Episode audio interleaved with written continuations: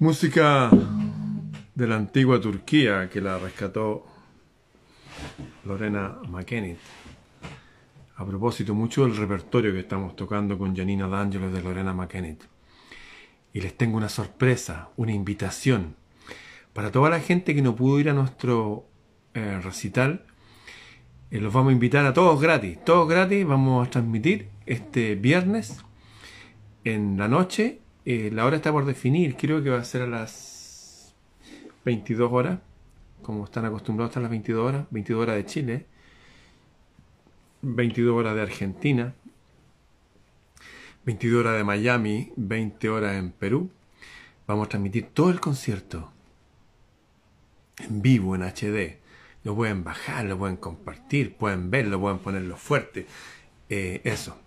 Este viernes vamos a estar transmitiendo en la noche todo el concierto que hicimos en el Teatro Café Palermo para toda la gente que no pudo ir.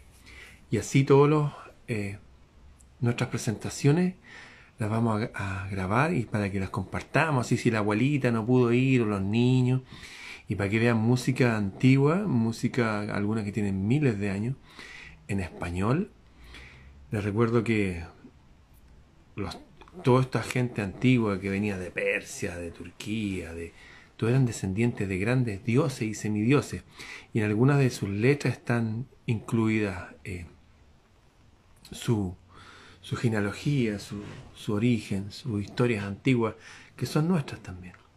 Así que este viernes en la noche vamos a transmitir nuestra presentación de Viernes de Venus en vivo que hicimos en el Teatro Palermo, eh, editada en Full HD.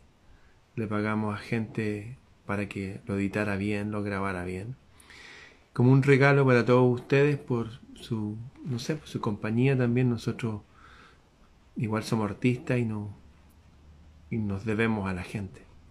Así que nuestro primer recital va a estar gratis para todos ustedes, editado en estéreo, Full HD, como para verlo en el televisor. Lo vamos a transmitir en simultáneo en, YouTube, en Planeta Celta, en Facebook, en varias plataformas. Así que desde ya eh, vayan dejándose este viernes libre en la tarde, en la noche a las 10, para que se bañen de una hora de música mágica de todas las culturas antiguas, especialmente de nuestros ancestros celtas. Bien. Ah. Y el 18 de noviembre, para todos los amigos del sur, vamos a hacer una reunión de nuestro clan y todos los que quieran unirse en Temuco. Temuco, 18, viernes 18 de noviembre. Vamos a estar ahí a las 20 horas en un teatro. Y también nos vamos a juntar después con la gente a comer ahí es un pueblo chico, nos tomamos el pueblo, el padre de las casas. Vamos y nos tomamos el lugar.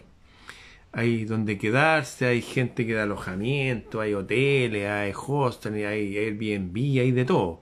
Si usted quiere llevar una carpa, qué sé yo. Va a ser el viernes 18 de noviembre en Padre las Casas, ¿ah? en Temuco. Eh, hay temas que van más allá de, de las culturas son temas humanos, ¿ah? temas que van parejo para todos los humanos.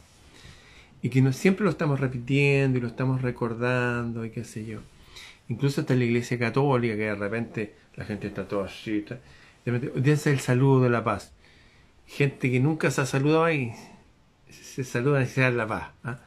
En realidad la paz es algo más que un acto externo, forzado, sino que es algo de una convicción y necesidad íntima, porque en la paz eh, crece el ser humano, se desarrolla la cultura y qué sé yo. De hecho, para las personas que hasta tienen accidentes, le producen, entre comillas, una paz artificial, lo dejan durmiendo tranquilito, como artificial le dicen, es horrible el nombre, y ahí el, cuerpo se autorrepara, el cuerpo se comunica con su propia inteligencia y se autorrepara. ¿Y qué pasaría si tuviéramos un switch, nosotros que lo moviéramos y pudiéramos acceder a la paz. Tener paz, estar tranquilo, en paz. ¿Usted accionaría ese switch? Si descubriera que hay, un switch en usted mismo, usted lo aprieta, ¡tum! Y siente paz, ¿lo accionaría? Bien, ese switch existe. Existe un mecanismo por el cual uno puede acceder a tener paz. Y curiosamente de este camino pacífico han hablado muchos que conocen el camino de la guerra. Las personas que han saboreado la guerra o el conflicto a veces tienen una mayor sensibilidad para aquilatar, atesorar, valorizar la paz. Tengo aquí esta espada que nos regalaron hace un tiempo atrás. Esta espada brillante de estos reyes antiguos que apoyaron a estas órdenes de caballeros para construir las catedrales góticas. Curiosamente, eh, las personas que han escrito de la paz han hablado paralelamente de los caminos de los guerreros, como guardianes de la paz también. No confundir un guerrero belicoso que anda, no, un tipo que es pacífico, pero está entrenado para la guerra, para hacer que la gente que está más atrás esté en paz, que los niños puedan salir de noche y jugar y no los vayan a asaltar, que las mujeres puedan salir, qué sé yo, juntarse con sus amigas y no las molesten.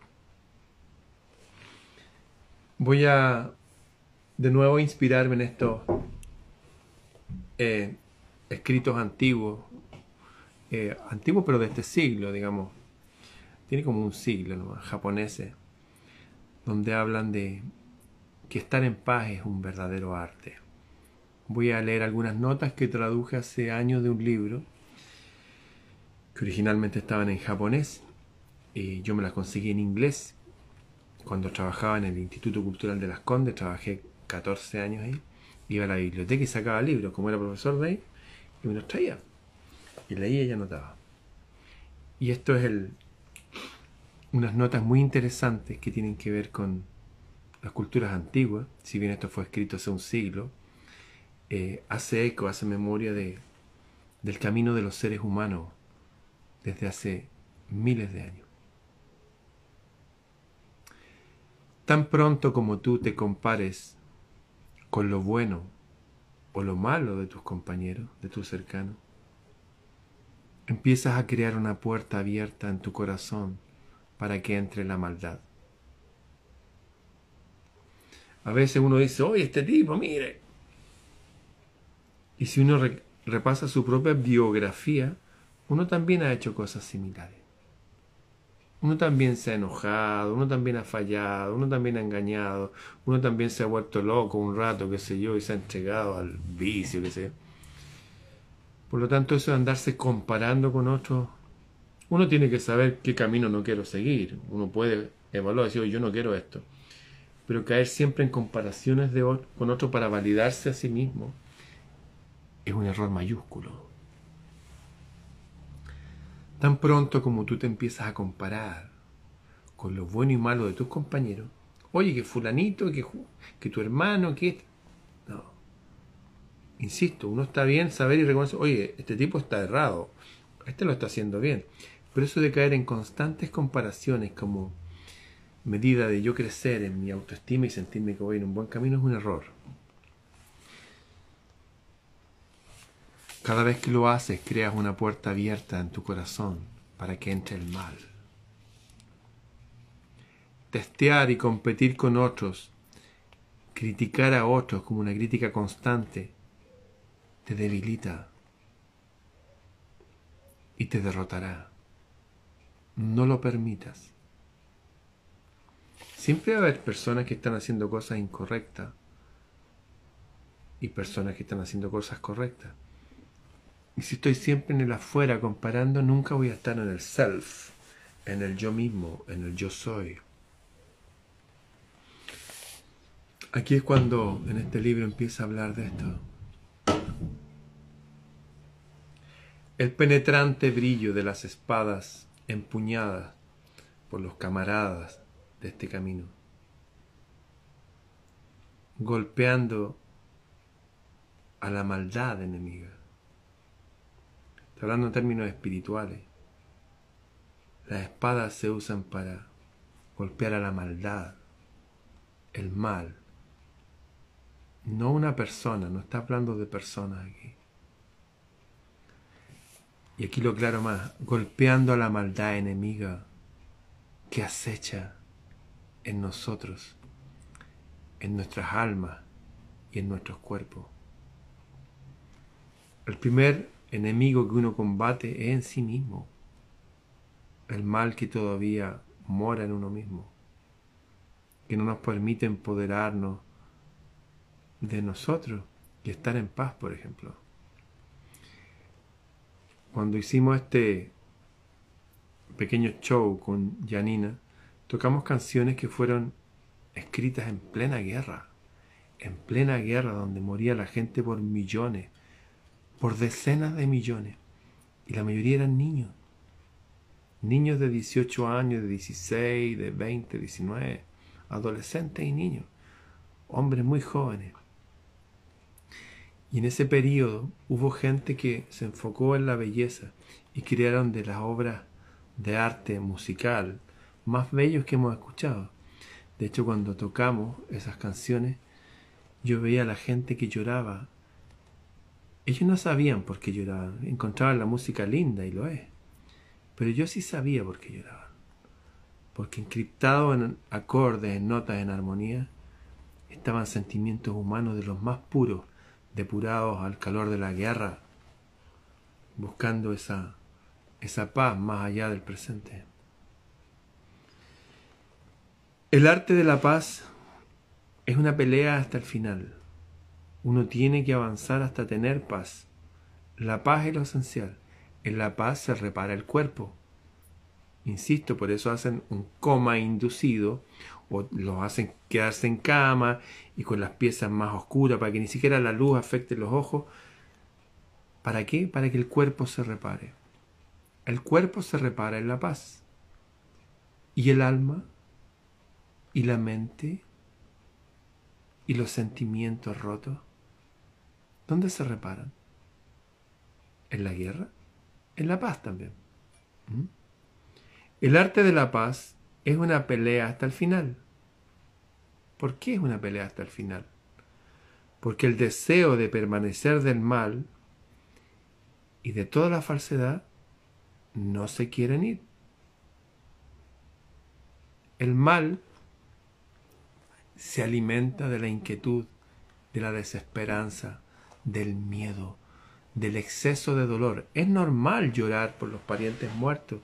Es normal guardar luto por una relación rota, pero no más allá de 40 días. Después es normal que caigan algunos lagrimones, pero estar todo el rato constantemente en dolor. Fíjense que eso era algo inteligente que tenían los antiguos cuando eh, estaban de luto, en Japón por ejemplo, y se visten de blanco. Todos buscaban este color y se buscaban ropas blancas. Nosotros, en la antigüedad, el luto era el negro. En África algunos se visten de colores. Pero se ponían cierta ropa durante cierto tiempo, de tal manera que cuando se sacaban esa ropa ya se acabó el luto. Y uno se reinsertaba en la sociedad normal, habiendo aprendido la lección de haber acompañado hasta el fin a algún pariente o qué sé yo que trascendió más allá de este mundo. El arte de la paz es una pelea hasta el final. El deseo de permanecer del mal y de toda la falsedad es constante hasta que nosotros permanecemos firmes y eso se deshace. Pero los momentos en que la voz de la paz resuena en nosotros como un trueno interior, todo eso cambia.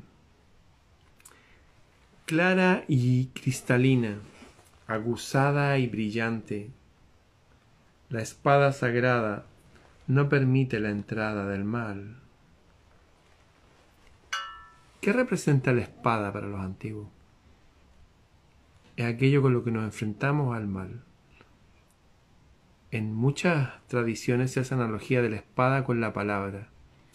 La palabra puede penetrar cosas y deshacer otras. Puede enfrentar esos reductos de mal que a veces se quedan enquistados en uno, en nuestra sociedad. La palabra clara. Hablar claramente.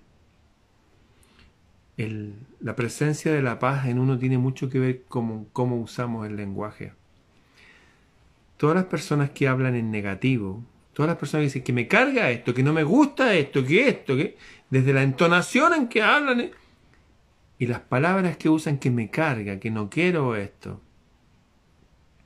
No quiero que me abandones.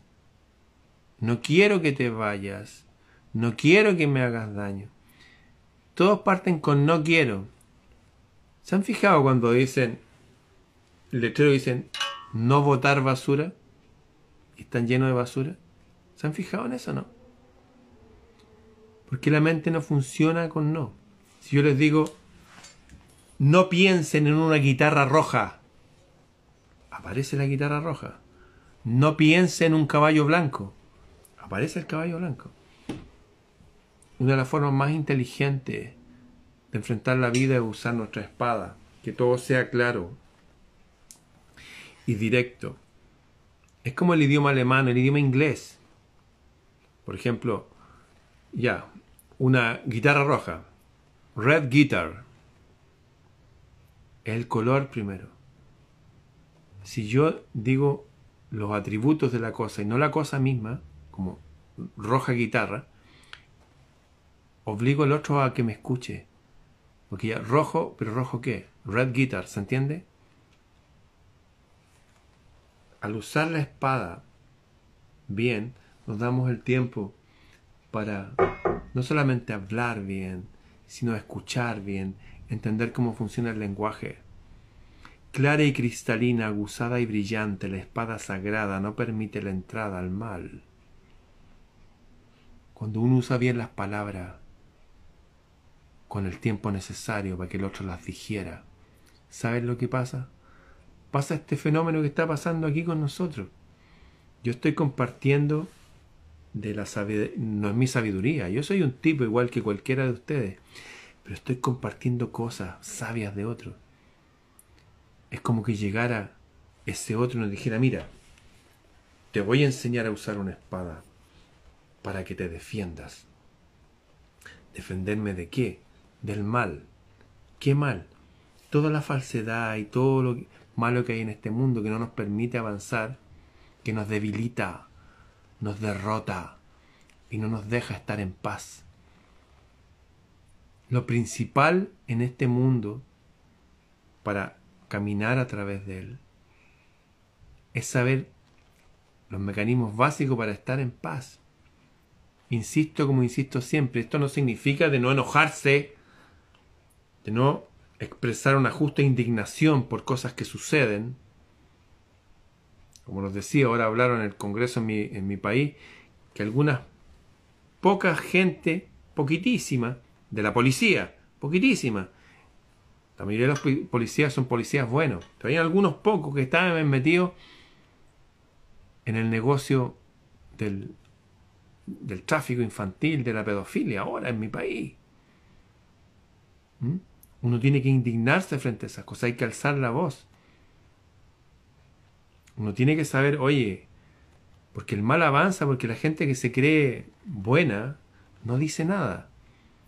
Hay que manifestar nuestras emociones en los momentos en que hay que hacerlo. Pero nuestro camino, nuestro deambular en este mundo tiene que estar en paz nomás. Pero en paz le estoy hablando según esta gente, que es gente de guerra. Porque hay gente que se aprovecha, ah, estos son tan pacíficos y vienen y nos pasan a llevar y cometen atrocidades con los nuestros. No, eso no es así. Somos gente pacífica, pero estamos entrenados para guerra. Somos gente que nos andamos enfocando en el mal de este mundo, pero sabemos perfectamente lo que está pasando. ¿Se entiende? Son como esos elefantes, por ejemplo, que están tranquilos, qué sé yo, ahí pastando. Anda a atacarlos, pues, acércate una de las crías, a ver qué, te va a pasar. O como estos leones que están jugando con sus crías ahí en, la sabana africana y llegan unos humanos con todo su prontuario de hacerles mal a los leones. Vean lo que les va a pasar si se acercan a los leones. Bueno, nosotros somos leones. Nosotros tenemos ese espíritu también de la naturaleza, de defendernos. Las abejas no andan picando a, nadie. Acércate a su casa, moléstala. Hasta las hormigas tiran un ácido cuando las molestan. Cuando hablo de la paz, hablo de la paz en el contexto de, de la realidad de este mundo. Estamos en un mundo que no es el nuestro. Yo me suscribo a esa idea que han dicho tanto que nuestro reino no es de este mundo. Por lo tanto, aquí hay que ser astuto y hay que ser fuerte, hay que ser autónomo. El arte de la paz es una pelea hasta el final, porque hay un deseo del mal en permanecer, de alimentarse de nuestra inquietud, alimentarse de nuestra desesperanza, alimentarse de nuestra debilidad. Por lo tanto, tenemos que ser certeros, esperanzados, fuertes. Clara y cristalina, aguzada y brillante, la espada sagrada no permite la entrada al mal. ¿Cómo practicar el arte de la paz en uno? Ya les dije, hay que saber usar bien el lenguaje. No hablar de me carga, que no me gusta, que no. Hay que hablar de lo que me gusta, de lo que deseo, si yo quiero decirle, hoy no quiero que me abandone, decirle, quiero permanecer siempre contigo. Eso, en positivo. Es como la diferencia en, nuestras carreteras y las carreteras anglosajonas. Aquí dice, conduzca a la defensiva. O sea, me van a pegar. ¿Sabe cómo dicen en los idiomas anglosajones? Conduzca amablemente conduzca amablemente. No hay que usar palabras negativas. Me sorprende que hay eslogan, por ejemplo, el pueblo unido jamás será vencido. Eso en términos de cómo funciona la estructura del lenguaje dice, el pueblo unido jamás será vencido. No hay que hablar de hay que hablar de invencible, ¿se entiende? Hay que usar palabras en positivo, siempre. Y todas las letras de las canciones que promueven palabras o situaciones negativas nos están minando, nos están debilitando, nos están derrotando por dentro. El lenguaje se usa como una espada. Ellos usan el lenguaje contra nosotros en estos días. Por ejemplo, ayer en esta entrevista que me hicieron en la televisión chilena, en un programa que creo que está en el récord Guinness, 25 años entrevistando gente, cara a cara con Tomás Cox, un escocés chileno, yo lo admiro a él. Bueno, ahí les contaba de que mucha gente usa el, el lenguaje de tal forma que no nos permite acercarnos siquiera a lo verdadero, no nos permite acercarnos a darnos cuenta cómo nos engañan. Por ejemplo, un presidente de un país mostró un libro que se abría, pero un libro didáctico. En una página el libro tenía un hoyito para meter el dedo. Y en la otra página había otro hoyito donde el dedo seguía. Y al meter el dedo, este dedo se transformaba en la parte del cuerpo de un hombre que se introducía en otra parte del cuerpo de otro hombre, que es una parte que no es precisamente para introducir cosas, es para sacar desechos. ¿Me entienden lo que les digo? Y este presidente fue y dijo, mire, este lo están enseñando a nuestros hijos.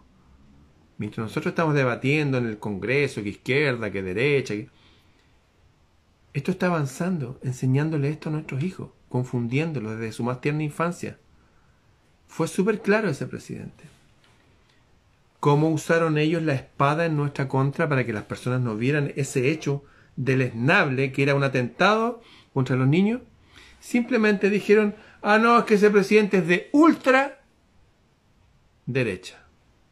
Con eso, el 70% de las personas, ah, no, no. Hasta Jesús. ¿Sabía usted que Jesús cuando hablaba tenía tanto poder de convencimiento que está escrito. Decía, había gente que decía, ah, no, demonio tiene. No, ese tipo habla así porque está endemoniado.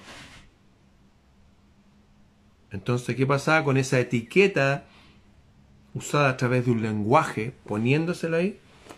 Era un espadazo letal contra la psiquis de la gente que no dejaba escuchar a la persona. O en este caso, este presidente, ah, no, es que es de ultraderecha. A mí no me interesa si es de izquierda o de derecha, si lo que está diciendo es bueno, me parece loable. Recuerdo acá en Chile hay un alcalde comunista de la comuna, de Recoleta, de origen árabe, apellido Jadwe, que llevó unas farmacias populares a los abuelitos en su comuna y yo lo encontré loable, así, wow. No es que me guste el comunismo, no es que esté de acuerdo con todo lo que dicen, no. Estoy hablando de una idea de un tipo. Las ideas buenas vienen de todos lados. No nos dejan unirnos porque ellos nos quieren desunidos. ¿Qué hay que hacer entonces? Aprender a usar las herramientas necesarias como seres humanos para avanzar, defendernos, construirnos y unirnos a otros. Y la mejor amalgama para seres humanos es la paz todos los grandes reinos en las épocas de oro, ¿en qué se destacan? ¿Que había oro nomás? Sí, había riqueza, pero eran reinos de paz. Les recuerdo que en la paz el cuerpo se repara. ¿Qué más se repara en la paz? La mente, las emociones, los recuerdos incluso se ven con mayor claridad y por lo tanto uno les baja el perfil y se dedica a vivir al presente. Clara y cristalina, aguzada y brillante, la espada sagrada no permite la entrada al mal. Todos tenemos una espada sagrada. Se manifiesta a través de nuestra palabra, pero en realidad viene desde el círculo sagrado de la luz de donde provenimos. Les recuerdo que nosotros no somos los pensamientos. Mis pensamientos es como mi cáliz. Esta es mi copa. es mía. Pero no soy yo. Esta es mi guitarra. Es mi guitarra, no soy yo. Mi, mi piedra. Son mis cosas. Mi mente también. Mi corazón. Yo soy el espacio de silencio entre esos pensamientos. Yo no soy las palabras que estoy diciendo. Soy eso que está más allá de todo. En la paz se puede reconocer eso. Nuestra verdadera esencia. Para practicar apropiadamente este arte de estar en paz, esto es lo que deberemos hacer. Uno, calmar el espíritu. Una de las características de la persona que no está en paz es que está, así, la respiración está agitada. ¿Se acuerdan de Bodhidharma?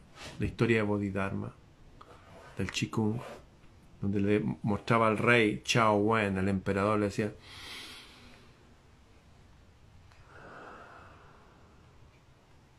En mi página Planeta Celta estuve hablando de unos cursos que hay gratis. Bueno, hay un curso de psicología, primer auxilio psicológico, que se lo he recomendado a varias personas. Y ahí dice, por ejemplo, cuando uno tiene que darle una mala noticia a alguien o enfrentarse a alguien que está ya con una mala noticia, tiene que decirle, tomarlo de las manos y decirle, mírame, mírame, respira conmigo así. Hacerlo respirar profundamente con cuatro respiraciones que haga ya como que todo se calma. Y de verdad que funcionamos así, somos máquinas biológicas. Robot biológico dice que el que descubrió el, ADN dijo, somos robots biológicos, pero literal es robot. Literal es robot. No una aproximación semántica, una... Somos robots biológicos. Y nosotros, lo que somos, los animamos, les damos vida saber cómo funciona este templo, máquina, como quieran llamarlo, es muy sabio. Lo primero, como apaciguarlo. Para practicar apropiadamente el arte de la paz, deberás aprender a calmar el espíritu. Se puede decir ya, cuenta hasta 10. Uno, dos, es verdad. Tengo mi tía Pilar, que viene de Quipuscoa, de España del Norte, la esposa de mi tío Germán, que ya murió. Ellos dos fueron premios entre los profesores acá de Chile de filosofía y de matemática. Cuando ellos discutían, ellos no tenían hijos, ¿eh? tenían como 40 gatos allá en San Antonio. Cuando a veces discutían, mi tía decía, ah, no, no voy a pelear contigo. Y salía a caminar y llegaba, después de ir a caminar, vivían como unos cerritos se cansaba un poquitito y listo, ya había pasado. Por eso que la gente que hace deporte o camina se controla más a sí mismo. Estoy hablando de deporte suave, normal, en un tipo que está pegándole todo el día a una bolsa de boxeo. Caminar, eso, cosas simples. Salir a caminar, salir a respirar. Para practicar apropiadamente el arte de la paz, tú deberás calmar tu espíritu y retornar a la fuente. ¿Qué es retornar a la fuente? La fuente de donde emana todo. ¿De donde emana qué? Lo que somos. Se lo acabo de decir. Nosotros no somos el cuerpo, este es mi cuerpo. Nuestros cuerpos son igual que nuestros objetos, que nuestras cosas. Claro, el cuerpo es un objeto sagrado, una construcción sagrada, es un templo sagrado, de hecho. Pero sigue siendo algo que no es nuestra esencia, no es la fuente donde emana nuestra vida, nuestro intelecto, nuestros pensamientos, nuestros sentimientos, nuestra paz. Calmar el espíritu y retornar a la fuente. como uno retorna a la fuente? El arte, la belleza, por eso todos los antiguos hablan, oye, mira las flores del campo, mira los pájaros o en esos lugares perdidos, las montañas tibetanas donde no hay flores en cierta época porque está todo lleno de hielo, hay unos peladeros inmensos. ¿Qué hacen? Se ponen a hacer con arenitas de colores unos dibujos que son siempre los mismos en el sentido de que son siempre distintos, pero son los mismos en el sentido de que es un círculo totalmente geométrico con un centro, donde hay dibujitos Mandalas le dicen. ¿Sabe lo que pasa cuando alguien hace un mandala? Cuando empieza a hacer cosas geométricas. ¿Sabe lo que le pasa a su espíritu, a su alma? Se calma. Recuerdo, he leído muchísimas autobiografías, me encantan las autobiografías. Una vez leí la autobiografía de un, de un músico, leí muchas autobiografías de músicos. Y decía este músico que vivía en un castillo, que afuera tenía un laberinto, un laberinto hecho con unos setos de vegetales. Y llegaba el guitarrista, este músico, estaba medio así, como preocupado, así, como andaba así. Y este lo miraba y decía, oye, ¿qué te pasa? No, es que... Eh, ¿Hagamos algo? Mira, ven. Tú por allá. Y se metían al laberinto. Y hay que meterse, llegar al centro y después salir. ¿Y sabe lo que pasaba al salir del laberinto? Dice que estaba así, que estaba, estaba tranquilo después. Al poner la mente de este, entre comillas, robot biológico, como dijo el descubrió del ADN, en estas situaciones que tiene que resolver algo, algo se mueve cuando empezamos a usar nuestros recursos y no nos quedamos pegados en la pena, en la rabia, en que me hizo, lo que me dijo, que más allá, que más acá, que mañana, que estoy preocupado. Mover la energía. Muévete, soldado, avanza. Para practicar apropiadamente el arte de la paz, tú deberás calmar tu espíritu y retornar a la fuente. ¿A cuál fuente? A tu fuente. Donde uno está. Por eso es la gente que medita, pero nunca meditar así con los ojos cerrados. Me acuerdo cuando estuve dos días con el Dalai Lama en el año 98, creo que fue, o 95. Bueno, acá en Chile. Y le preguntaron al Dalai Lama una pregunta. Y le dijeron, oye, ¿por qué el Buda siempre está con los ojos así? como entreabierto, no cerrado. Está bien que tenga los ojos rasgados ellos, pero esto está como más exagerado. Y decía para no darle tanta atención a este mundo, hay otro mundo adentro. Entonces cuando uno medita se da cuenta, wow,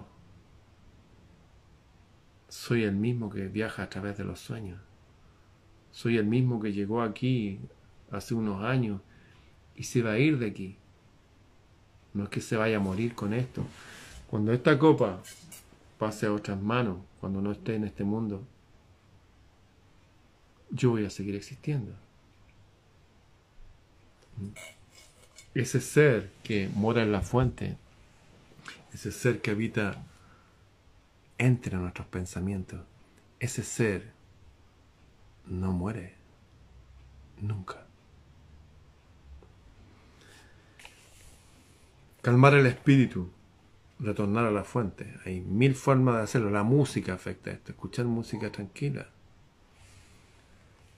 Limpiando el cuerpo y el espíritu. ¿Cómo limpiar el cuerpo? Limpiándolo. Todos los antiguos, los esenios, por ejemplo, ahí viene la palabra terapeuta. Ellos iban y enseñaban y sanaban gente, aconsejaban gente. Antes de salirse, lavaban con agua fría. Y cuando llegaba, ¿qué hacían? Se lavaban con agua fría. Hay un montón de escrituras antiguas donde habla que a veces mensajeros, ángeles. ¿Sabía usted que ángel significa mensajero? Mensajero significa ángel. Cuando llegaban a una casa, y llegaban de estar en la ciudad, por lo menos iban y se lavaban las manos, la cara y los pies. Es como que un rito. Tener su rito de tener el cuerpo básicamente limpio.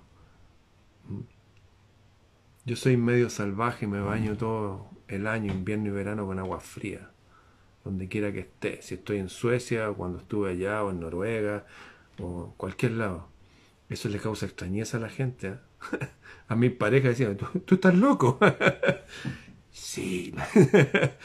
mi papá hacía lo mismo, mi abuelo y todos para atrás, que no existía California en la época de mi papá. Mi papá nació en 1915. Bueno. Limpiar el cuerpo y limpiar el espíritu. ¿Limpiarlo de qué? Como dije al principio, no estar comparando aquí esto que el error. No, tranquilo, y también limpiarlo de todo egoísmo y cosas y codicia. Me acuerdo que una vez eh, llegó un alumno mío de guitarra con una guitarra. No sé, voy a exagerar, pero valía como igual 5 mil dólares. Sí, eso valía. Maravilloso.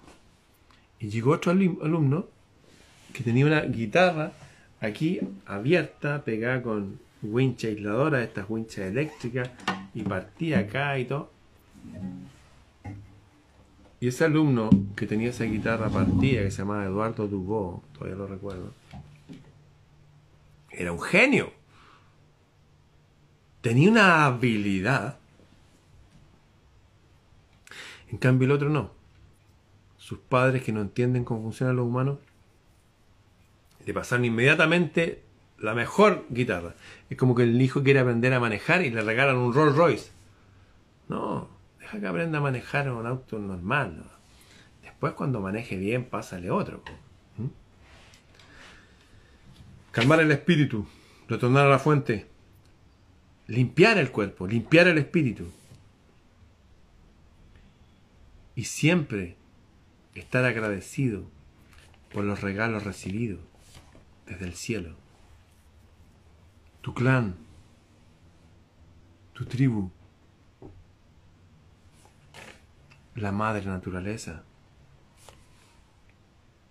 tus compañeros del camino, la divinidad, poder reina, poder a pesar de todo ir y beber de las aguas de la paz, estar en paz. Eso. El arte de estar en paz está basado en cuatro grandes virtudes, como los cuatro puntos cardinales que gobiernan el mundo, las cuatro patas de una mesa. Estas son las cuatro grandes virtudes. Valor. Hay que atreverse. Cuando uno está así, oye, es que no, es que no sé qué voy a hacer, es que, oh, no, es que mi papá cuando era mi mamá, o que mi tío. Y la gente siempre está pegada en cosas verdaderas que les pasaron y hicieron sufrir. Pero ya pasó mucho tiempo, ya pasaron 40 días ya.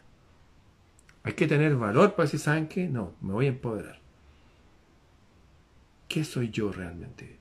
Voy a retornar a mi fuente, voy a estar en paz. Valor sabiduría. Sabiduría. Vivir una vida sabia, ordenada. Amor. Hay que tener amor. Un hombre inspirado por una mujer puede construir un palacio. ¿Han escuchado, hablar del Taj Mahal? Le suena Chayaan. Chayaan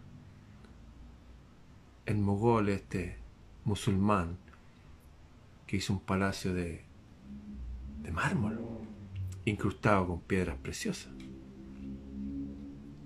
en honor a una de sus esposas tenía varias esposas en otras culturas en otras épocas un rey podía amar a varias mujeres y quererlas por igual y a veces querer alguna más como esta que se le murió en un embarazo y quedó tan desolado que le hizo un palacio. Y al frente tenía proyectado otro palacio en onix negro y lo iban a unir con un puente de plata. Alcanzó a hacer el blanco nomás y el hijo le dijo, oye, para, pues viejo, te volviste loco. Y tomó preso a su propio padre y lo metió al fuerte Agra. Bueno, una historia que les voy a contar en otro momento. Amor, valor, sabiduría amor. ¿Y sabe cuál es la cuarta pata de la mesa? Porque puedo tener valor, ya me enfrento, ya estoy en paz. ¿Mm?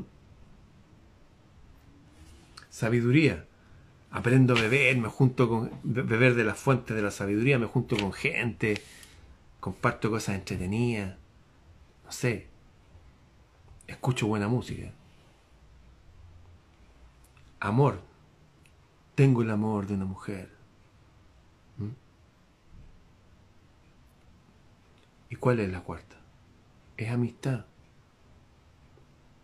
Eso. Estar en armonía con otros seres humanos que están en el mismo camino que yo. con estas tres, yo soy solo. ¿ah? Y solo puedo avanzar. Pero si voy solo puedo avanzar tal vez muchísimo más rápido. Pero acompañado, llego más lejos. Y esta vida es un maratón. ¿Puede decirlo usted de memoria? Valor, sabiduría, amor y amistad. Ahora llamamos amigos cuando nos conectamos así. Y seguramente se crea algo. Yo, cuando fui ahora a Argentina, abracé a gente y eran como, wow, yo, yo conozco este ser. Conozco esto, eh. esto es parte de mi vida y quiero que siempre sea parte de mi vida. En fin, he compartido con usted algunos preceptos mínimos de cómo empezar a usar nuestra espada, de nuestra palabra, de nuestro intelecto, nuestra intención.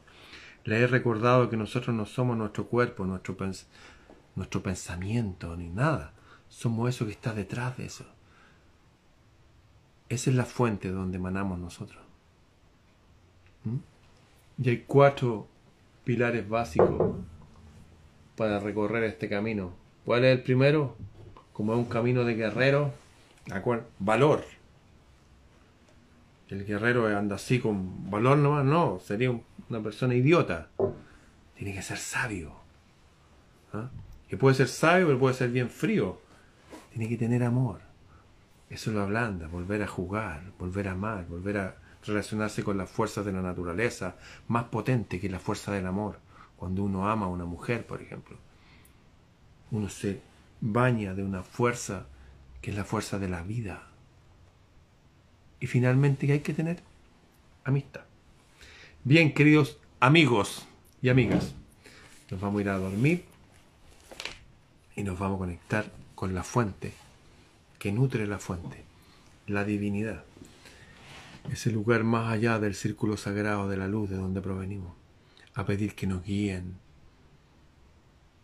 eso, que nos den paz, podemos hablar todo lo que necesitemos, agradecer todo lo que hemos recibido, lo que queramos. Pero retornar siempre a esa fuente. Siempre, desde la mañana hasta la noche.